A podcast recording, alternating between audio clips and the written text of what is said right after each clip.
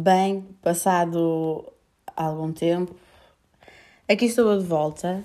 Um, e quero que saibam que este já é o segundo episódio que eu tento, que eu gravo para efetivamente lançar. Uh, o anterior eu gravei tipo na semana passada e era uma coisa que eu já queria falar há algum tempo, mas que acho que me deixei levar pelos, uh, pelos meus argumentos, que no fundo era uma cena relacionada com, com o meu curso, mas eu queria falar da experiência em si e acabei por falar de argumentos sobre, sobre temas da, da criminologia e acho que é uma cena que as pessoas não iam gostar tanto de ouvir porque é só uma cena teórica e um bocado chata. E pronto, eu decidi gravar outro porque entretanto foram-me surgindo ideias e coisas que eu gostava de comentar. Uh, e espero que efetivamente este corra melhor e que eu consiga lançar e que me sinta contente com o resultado.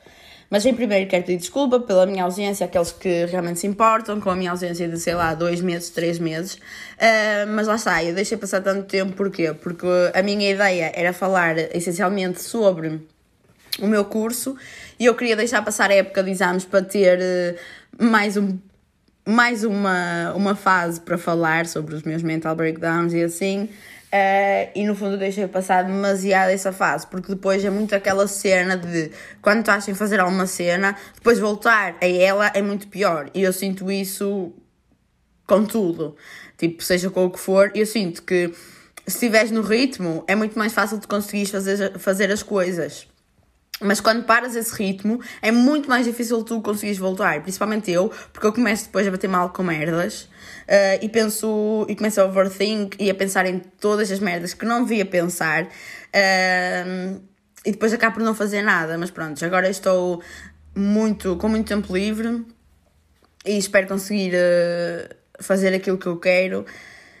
E uma dessas coisas é efetivamente lançar podcasts semanalmente como eu fazia anteriormente, mas pronto, acho que isso não vai ser possível porque pá, não sei, é que não é que me faltem ideias e não é que me falte conteúdo, porque eu acho que enquanto eu estou a falar vão surgindo sempre novas ideias, mas o meu problema é eu achar um tema concreto para começar a falar e depois desenvolver daí, percebem?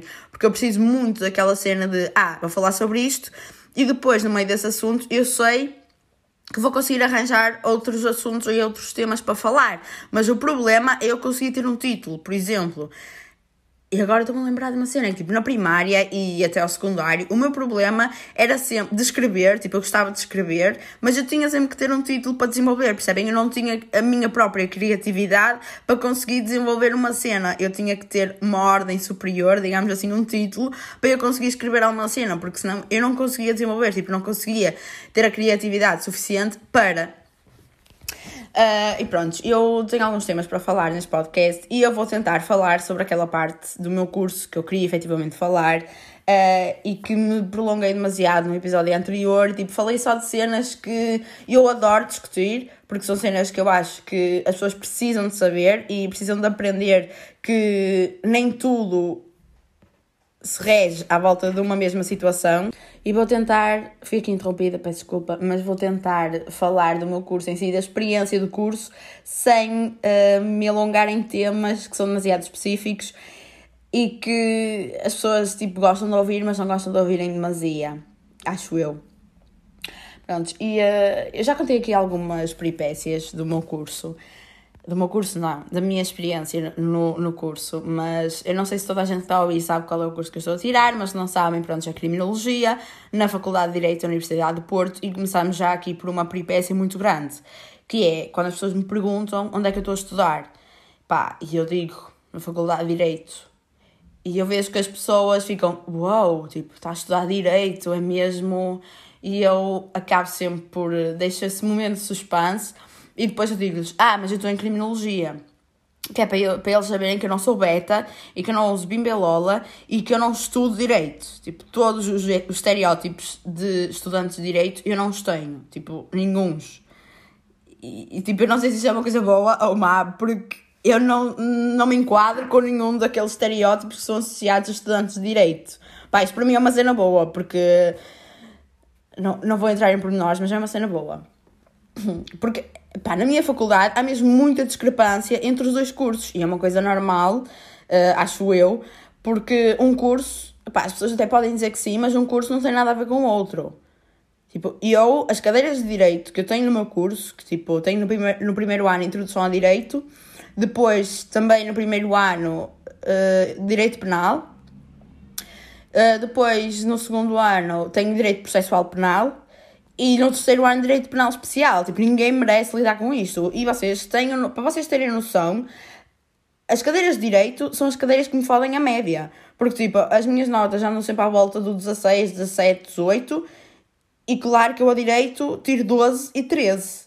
E eu sei perfeitamente que tiro 12 e 13 já é, para mim, já é uma vitória grande. Porquê? Porque eu sei perfeitamente que as cadeiras de direito, pá, não sei como é que as outras são, mas eu vou falar de direito penal porque é aquela que eu tenho experiência. Eu acho que as cadeiras de direito são aquelas que requerem um estudo diário porque têm casos práticos e é uma cena que eu não estou habituada a fazer. Tipo, a, única cena prática que eu fazia eram os, os exercícios de Max até o 11 ano, tipo, depois disso eu só estudo teoria.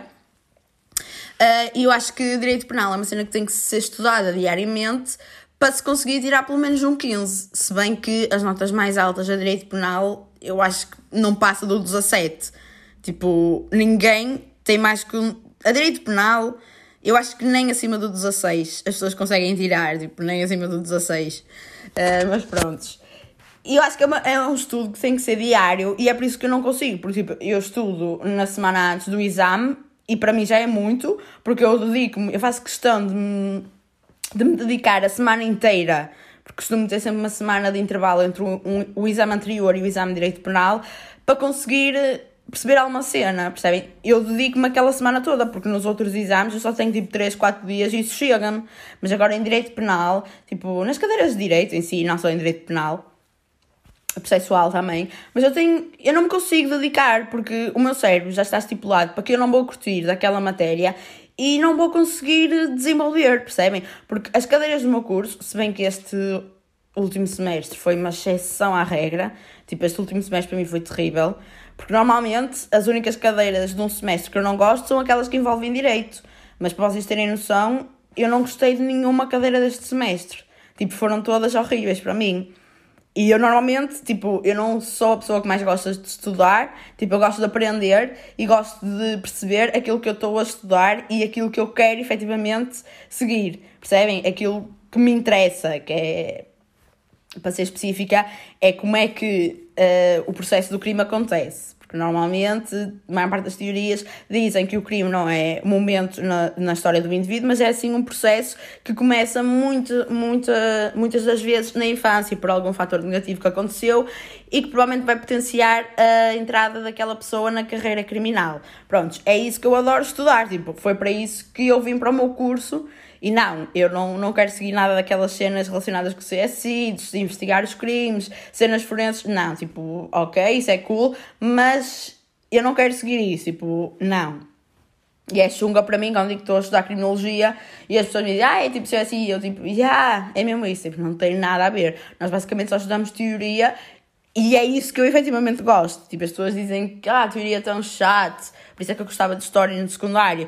Mas eu gosto, porque tipo, sinto que estou a aprender alguma cena. E se vocês conseguirem perceber bem, eu acho na minha opinião, desculpem, eu acho que, na minha opinião, na minha opinião, eu acho que se vocês conseguirem interpretar bem e conseguirem perceber bem a teoria em si, vocês conseguem perfeitamente colocar aquilo na prática e na experiência.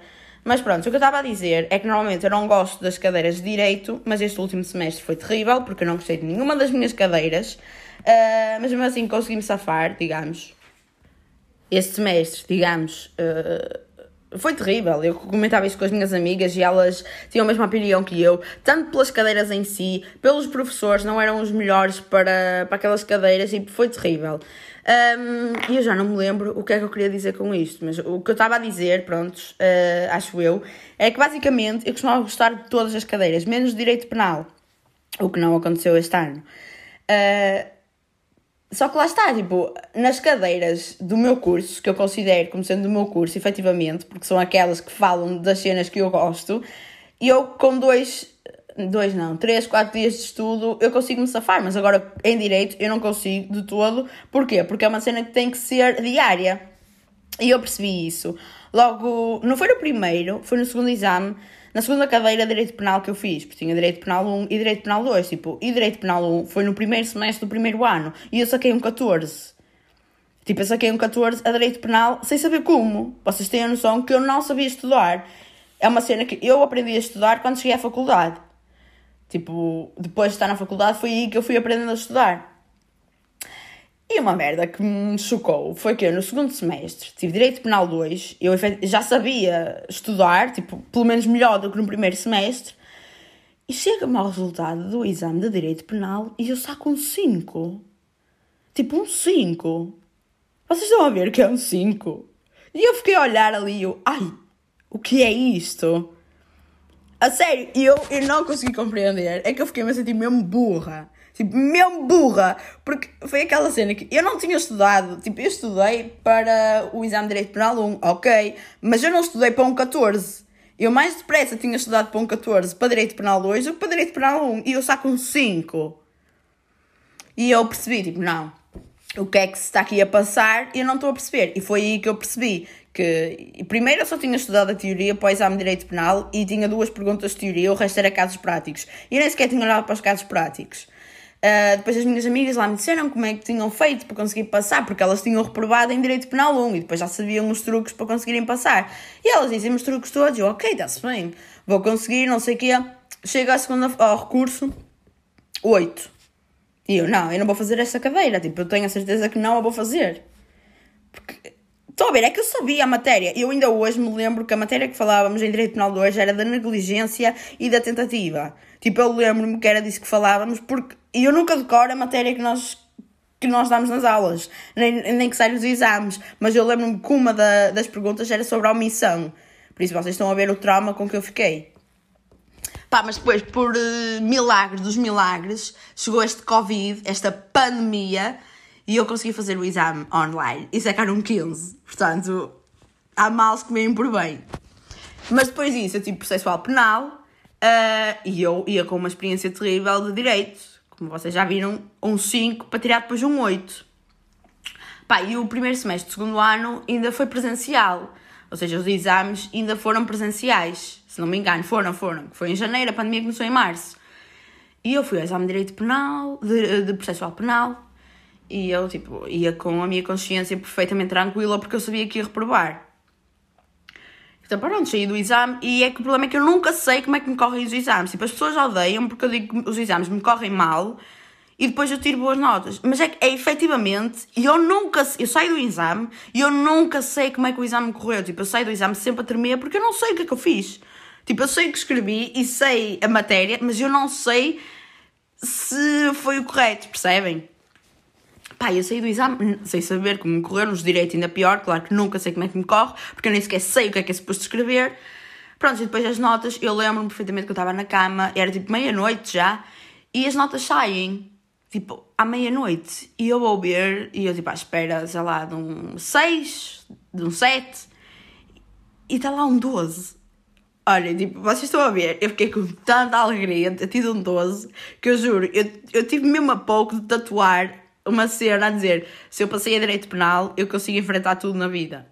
Penal não, processual penal, desculpem. Eu, eu juro, eu estava mesmo, como assim é que eu passei? Tipo, não sei, até hoje eu não sei. Pá, depois tive processual penal 2, que foi online, e tirei um 13, também não sei como, mas pronto, eu lá, lá fiz a cadeira. E agora, esta última foi direito penal especial. Eu não vou mentir. Eu não vou mentir, eu vou ser o máximo sincera. Eu fui para lá carregada de cábulas. Tipo, eu fui. Eu fui.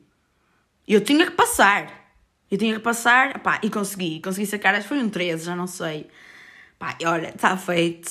Está feito. Tipo, é, é cena. E eu não queria estudar. Este semestre foi terrível. Eu não conseguia estudar para nada. Não tinha vontade para nada. Eu tinha que me desenrascar de alguma forma. É que eu ainda tinha uma mínima esperança que os exames fossem online, prontos. E é que, parecendo que não, isto afetou-nos muito. Eu lembro que cheguei a comentar na minha turma, tipo, as pessoas também comentavam, que isto da, dos, dos exames terem sido online já afetou-nos muito, porque eu perdi completamente o meu ritmo de estudo. E eu tinha sempre aquela sensação de que o Estado fosse dizer que tínhamos que ter exames online. Porque eu lembro-me que no semestre anterior a este, eu fiz pai dois ou três exames presenciais e depois viemos para casa fazer o resto online. E ainda bem, porque num deles eu tive seis e o recurso foi online e eu saquei um 17. Tipo, não é uma cena que eu me orgulho. No fundo é, porque pronto, eu acabei com boa nota, mas primeiro tive que passar por um 6. E vou-vos, claro, explicar essa história também do 6. Que é uma cena, as cadeiras na minha faculdade, não sei se isso nas vossas acontece, mas nas minhas costuma acontecer termos dois professores para a mesma cadeira. E então, depois nos exames, metade das questões, metade, tipo duas, porque os meus exames são quatro questões, cada uma vale cinco valores, escreve ali tudo o que sabes, prontos, está feito. E então, duas perguntas são de um professor e duas perguntas são do outro. E um erro, que eu não sei se é um erro, mas eu assumo que seja, é que eu vou muito ver os exames dos anos anteriores e, tipo, depois de eu ter ido ver os exames dos anos anteriores, parece que o meu cérebro, ao estudar, só se foca naquela parte que foi saindo nos exames anteriores e, tipo, cago para o resto. E foi exatamente isso que aconteceu. Uh, nesse exame, que era de sistemas penitenciários, normalmente na parte 1, que era da parte da professora, a matéria costumava sempre sair, tipo, até era simples de compreender. Mas depois, na parte do professor, que era a parte 2, costumava sempre sair a lei, a lei que estava no Código de Execução de Penas, que era tipo uma legislação que nós podíamos levar para o exame. E eu tipo, ok, caguei para isto, nem sequer vou olhar para a parte do setor. Porquê? Porque vai sair o Código de Execução de Penas, é só ir ver a legislação e eu safo-me com isto. Fodi-me. Claro que eu me fodi. Claro que eu cheguei ao exame, tipo, a primeira parte da história, ok, estava preparada para isso, e a segunda parte dele não havia uma pergunta que fosse do Código de Execução de Penas. Ou seja, era tudo sobre a matéria, matéria para a qual eu não olhei. Eu disse, pronto, olha, vou inventar para aqui o que quer que seja, mas eu sei que está tá reprovado. Pronto. E foi isso que aconteceu. Depois, para o segundo, já dei uma vista de olhos. A parte dele também não era preciso muito, porque era online, com consulta. E pronto, foi, foi trágico. Essas foram as duas histórias mais trágicas que eu tive de, de exames, porque. pá, de resto. Mas a, a minha experiência em si é assim: uh, é o que eu estava a dizer há bocado. Eu não sou uma pessoa que gosta de estudar. Tipo, eu gosto de estudar se não tiver aquela obrigação, percebem? É que eu estou nas aulas e, tipo, às vezes quando a matéria é interessante, eu efetivamente estou atenta porque está-me uh, tá a soar interessante a matéria, mas depois quando tenho a obrigação de estudar para, tipo, eu não me sinto muito à vontade para isso. E isto sempre foi assim. Só que quando eu cheguei à faculdade, um, foi, era aquilo que eu estava a dizer há pouco tempo, tipo, eu só aprendi a estudar efetivamente na faculdade. Eu, depois de estar na faculdade, eu pergunto-me como é, como é que eu tinha tão boas notas no secundário, tipo, mesmo no básico, se eu não sabia estudar. Tipo, eu não sabia, não sabia e não sei, pergunto-me, como é que eu me conseguia safar com boas notas sem um método de estudo, percebem? E eu acho que já contei esta história aqui, mas quando eu entrei para a faculdade, eu bati muito mal. E tipo, eu não tinha questões, não tinha razões uh, aparentes para bater mal. Porquê? Porque eu batia mal essencialmente ao domingo à noite. E tipo, isso era normal se eu fosse viver para o Porto.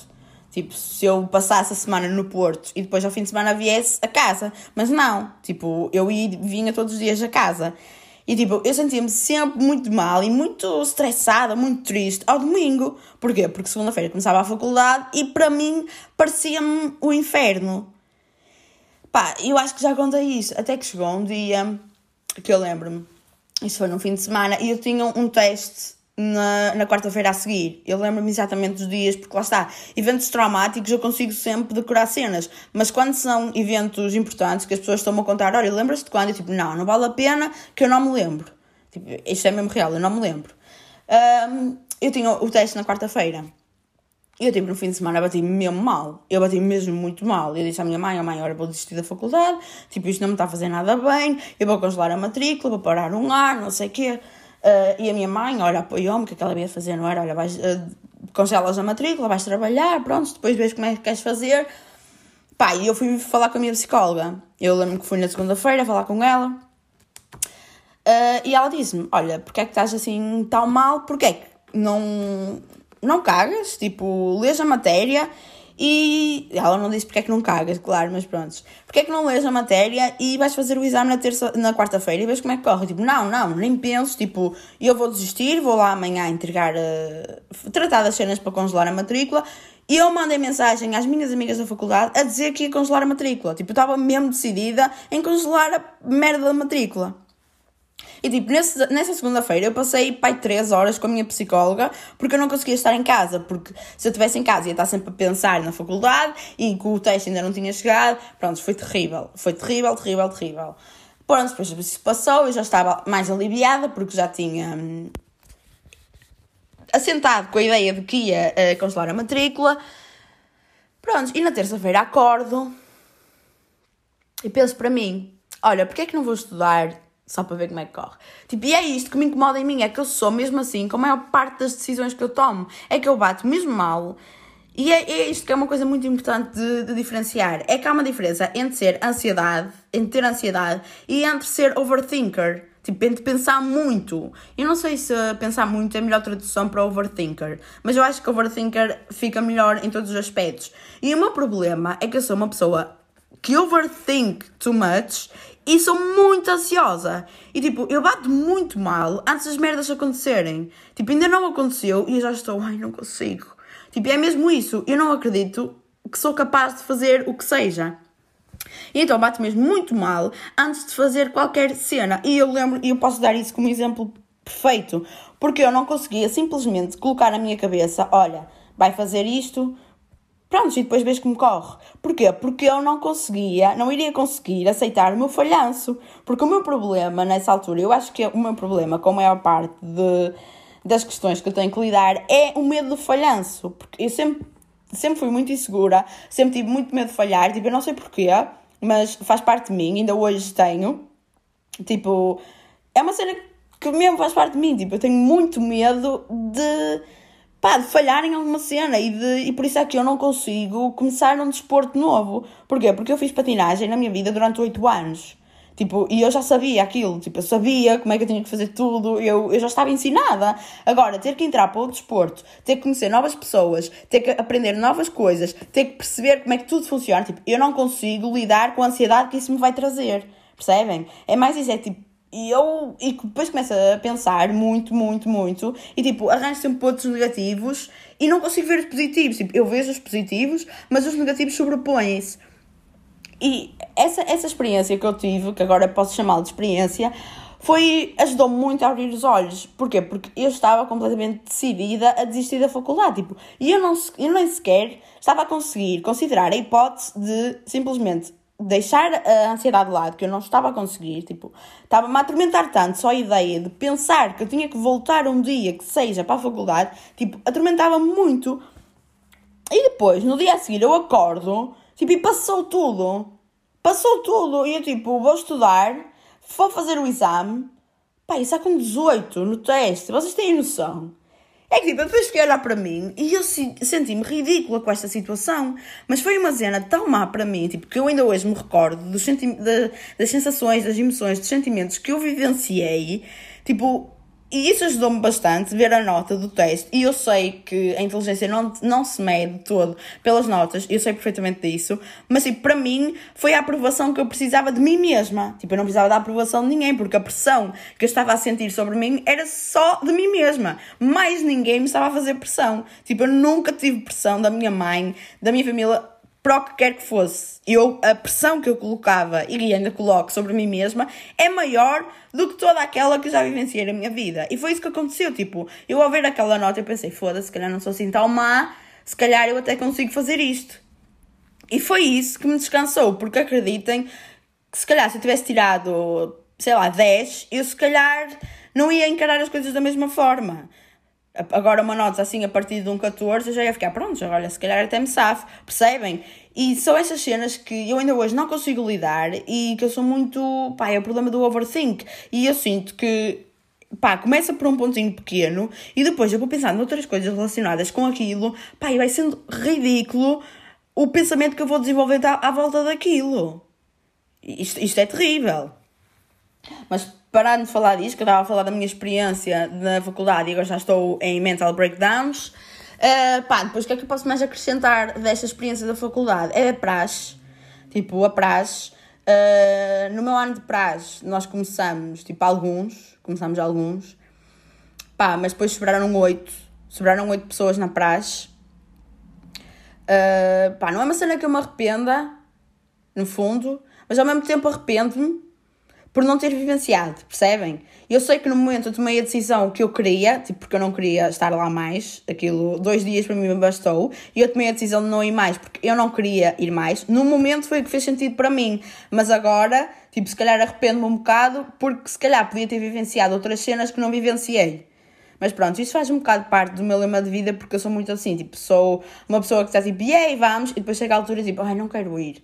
E depois, se calhar, se for preciso um dia a seguir, já estou arrependida por não ter ido, porque se calhar podia ter sido fixe, ou podia não ter sido, e provavelmente se não tivesse sido fixe, eu ia ficar a arrepender por ter ido, percebem? É assim que funciona um cérebro do overthinker. Desculpem que eu tenho que beber água. Uh, e estou aqui a tentar lembrar-me de mais ideias sobre a faculdade, mas eu não me estou a lembrar mais. É, é mesmo isso dos mental breakdowns. É tipo, o que mais caracteriza a minha experiência na faculdade é os mental breakdowns. Mas é uma cena que eu gosto na faculdade. Há uma cena que eu gosto, não é os mental breakdowns que eu gosto. Que é o facto de eu só ter que estudar, entre aspas, duas vezes por ano. Tipo, e chega. Tipo, para mim isso é perfeito. Porquê? Eu vou explicar uma avaliação da minha faculdade. A maior parte das cadeiras que nós temos fazemos trabalhos práticos e, e eles valem tipo entre 25% a 40%. E depois o exame vale o resto.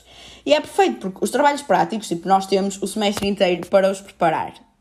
E pronto, uh, quando as aulas eram presenciais era muito mais fácil, porque em todas as aulas práticas que nós tínhamos, nós íamos desenvolvendo trabalho com a ajuda dos professores. Só que quando começou a ser uh, on, online, exato, dificultou mais as coisas. Mas pronto, e depois os trabalhos vão sendo feitos, só que depois chega a altura dos exames. Pá, e apesar, e eu só tenho que estudar duas vezes por ano, é verdade, mas essas duas vezes por ano eu sinto uma ansiedade, eu sinto a ansiedade que eu devia ter sentido no ano inteiro, percebem? A ansiedade que é suposto eu sentir no semestre todo, eu sinto naquele mês de exames. Tipo, é muita ansiedade para só um mês, percebem? Mas depois eu penso, hum, mas será que eu queria passar um semestre inteiro a estudar? Porque não, pessoas, pessoas. Não, pessoal, eu não estudo. Tipo, eu estudo quando eu não tenho mais tempo para estudar. Porque eu admiro, honestamente, e eu juro que sempre tentei ser uma pessoa que estuda diariamente, sempre.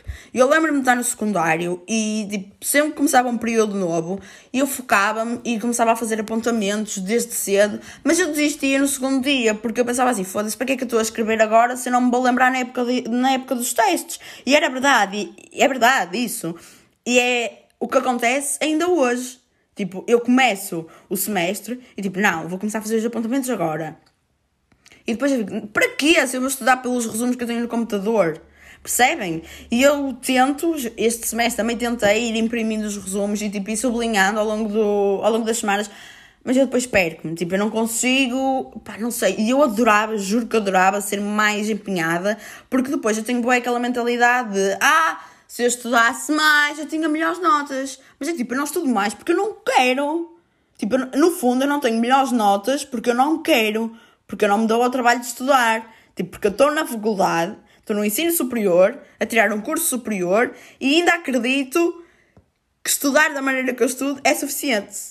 Mas o problema é esse, é que tem sido suficiente. É que eu vou procrastinando, procrastinando, e depois chega tipo a uma semana antes do exame estudo e safo-me. O problema é esse, é que eu vou adiando as merdas e depois consigo me safar. Porque se eu não me safasse, pá, a minha mentalidade e a minha forma de ver as coisas tinha que mudar de alguma forma, certo? Mas o problema é que eu me consigo safar. E eu depois penso, ah, para que é que vou estar a estudar mais se eu me consigo safar só com 4 dias de estudo? Não é? Acho que normalmente é o que as pessoas iam pensar.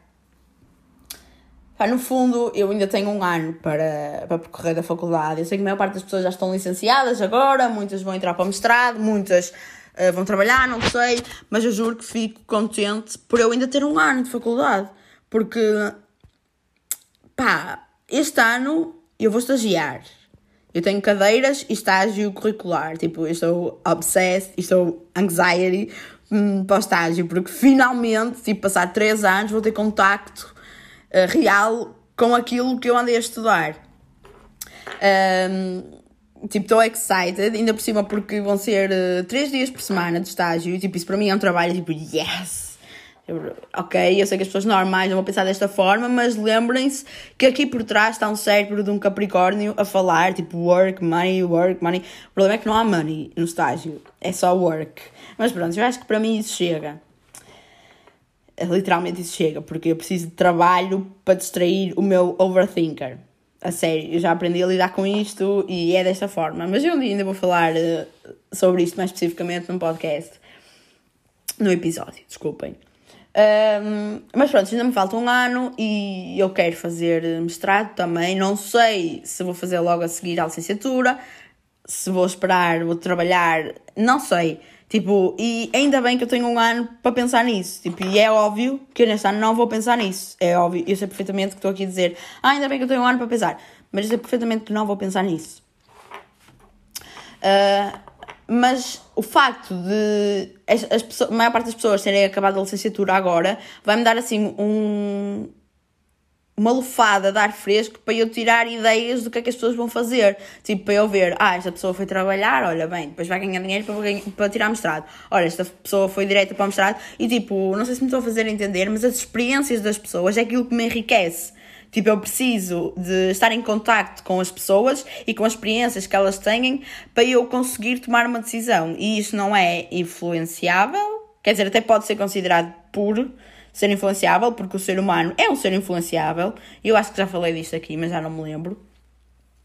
Uh, mas tipo, eu preciso, eu sinto que sempre fui assim, tipo, eu preciso de conviver com as experiências das pessoas que estão à minha volta para eu conseguir tomar uma decisão, tipo, eu conseguir ter noção do campo e perceber qual é que vai ser a melhor opção para mim. Percebem? E pronto, ainda falta um ano, tipo, eu acho que vai ser um ano pesado, porque, porque vai.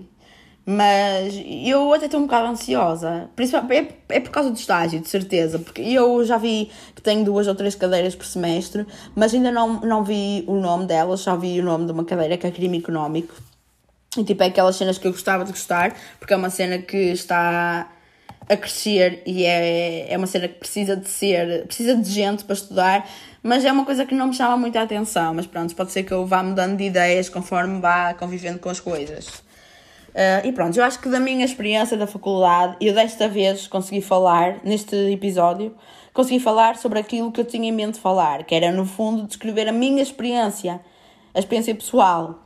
Uh, e que foi o que não consegui fazer no outro episódio. Tipo, eu estive lá a falar só de term, termos e e argumentos, percebem? Cenas teóricas que eu sei que as pessoas não iam gostar de ouvir, porque se vocês quisessem ouvir termos teóricos, vocês iam pesquisar uh, por isso em específico. Mas eu tinha aqui dois temas que eu queria também falar, tipo, que eu fui-me lembrando ao longo desta semana, e eu queria falar também com vocês. Sim, como se vocês me tivessem a ouvir e a responder como se fosse uma conversa de amigos mesmo.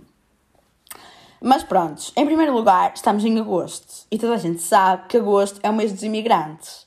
Uh, mas tipo, isto de ser o mês dos imigrantes é diferente quando vocês têm família imigrada ou não.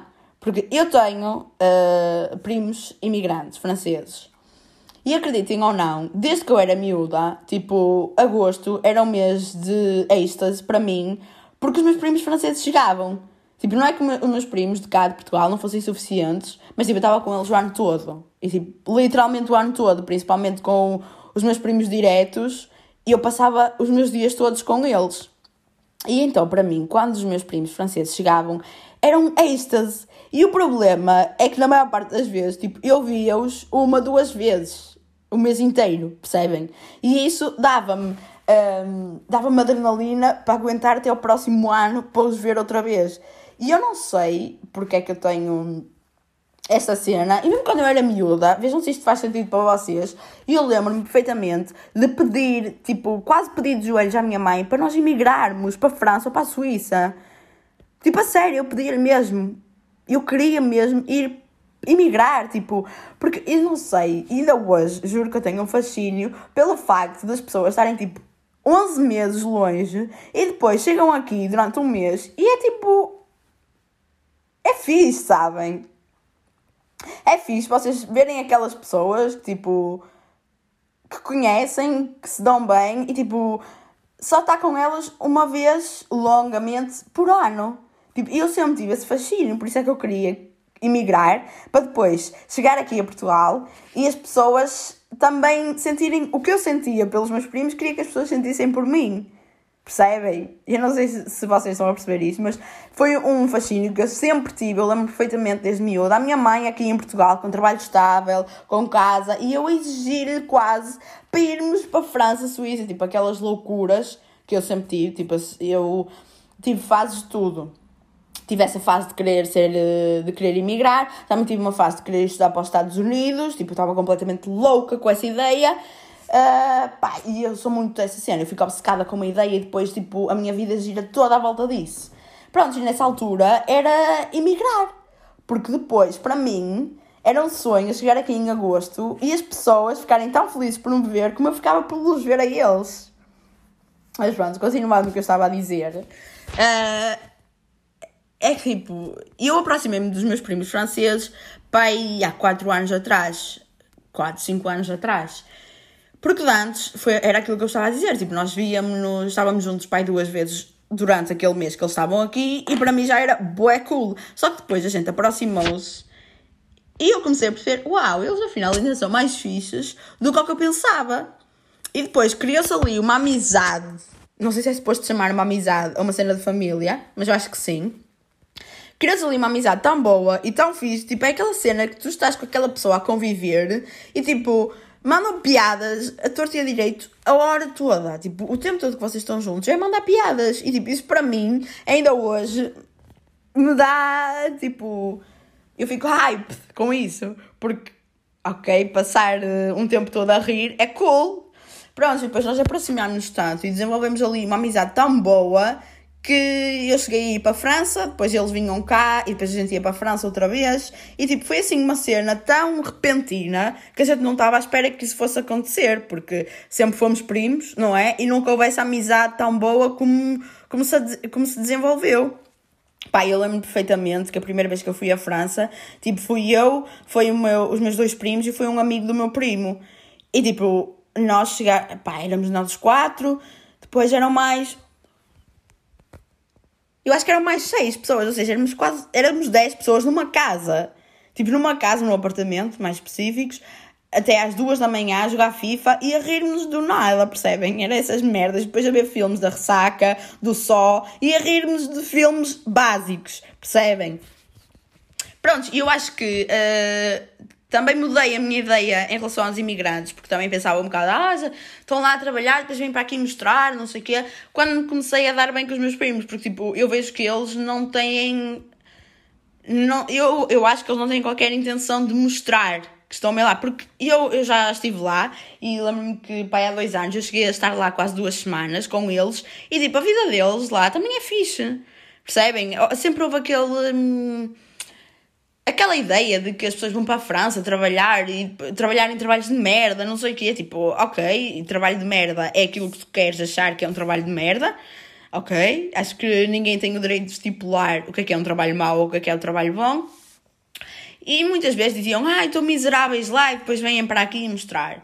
Tipo, e isso, tipo, agora ouvir incomoda-me, porque eu não sinto que seja verdade, pelo menos com os meus primos, eu não sinto que isso seja verdade. Com a minha família, porque lá está, eu já vivenciei a vida deles lá, em França, e já vivenciei a vida deles aqui. Tipo, é claro que quando eles chegam aqui, em agosto, eles podem esbanjar o dinheiro que eles quiserem. Porque aqui as cenas são muito mais baratas que lá. Agora é óbvio que eu não posso acompanhar, se calhar, o ritmo de vida deles, porque primeiro tenho dinheiro para poupar. Lá está, Capricorn things. Uh, e segundo, eles têm muito mais dinheiro que eu.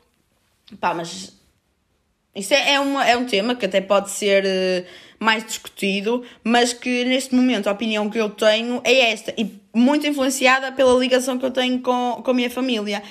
Dessa ideia de ter vida miserável lá e depois vir para aqui mostrar, tipo, eu mudei um bocado a minha mentalidade pela convivência que eu tenho com eles agora. Eu acho que pode estar muito ligado à ligação que nós temos, pá, mas não sei, isso é uma cena que há sempre opiniões diversas e há sempre histórias diferentes. E pronto, para acabar, eu tinha aqui uma análise, uma observação a fazer que eu tenho estado a pensar recentemente e que eu, sendo uma hum, próspera lutadora do capitalismo, lutar contra o capitalismo, para mim significa still, e não vou traduzir, porque a minha mãe ouve isto, e eu não lhe posso estar a dizer o que é que eu faço. Estou a brincar.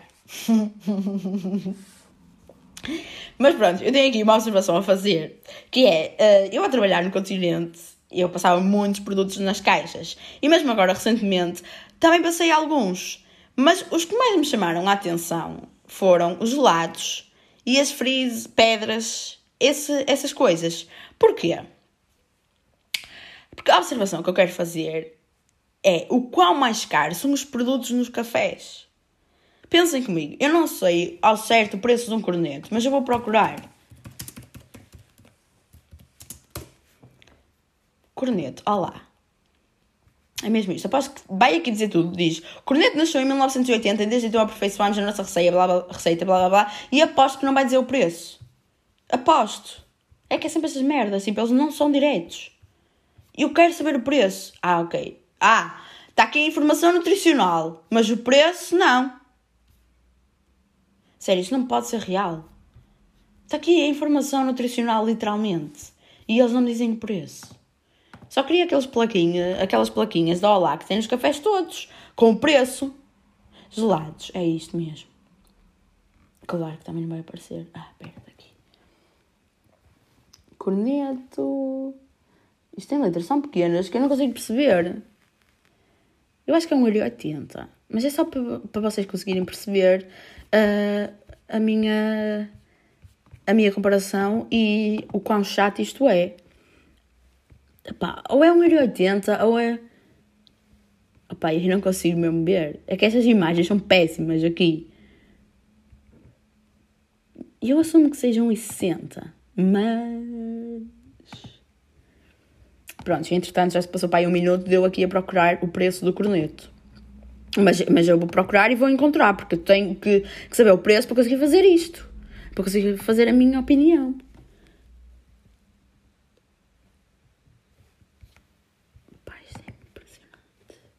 Prontos, façamos coisa que é 1,60, mesmo que seja mais caro, prontos. 1,60. Um corneto num café custa 1,60€. Um corneto no café custa 1,60€. E vocês sabem quanto é que custa uma caixa com 4 cornetos da marca Olá? No continente. Tipo, custa, quando não está em promoção, 4,99€. E quando está em promoção, que é quase sempre, 2,99€. Vocês têm noção do quão ridículo isto é? E eu juro que ultimamente eu tenho pensado em formas de levar estes produtos para o café, porque tipo, não me vou impedir de estar num lugar a apreciar a vista ou o que seja, por causa disto. Eu, olhem. O preço de um gelado num café por uma embalagem é 6,40€. E eu vou fazer os 2,99€, que é está sempre em promoção, a dividir por 4. Ah, a sério, há 75 cêntimos arredondados. Tipo, 75 cêntimos. Vocês têm noção do que isto é? Vocês têm noção da, da discrepância que isto é? E faz-me muita confusão. Porquê é que me faz confusão? Porque eu luto contra o capitalismo. Isto são 85 cêntimos que eles metem ao bolso.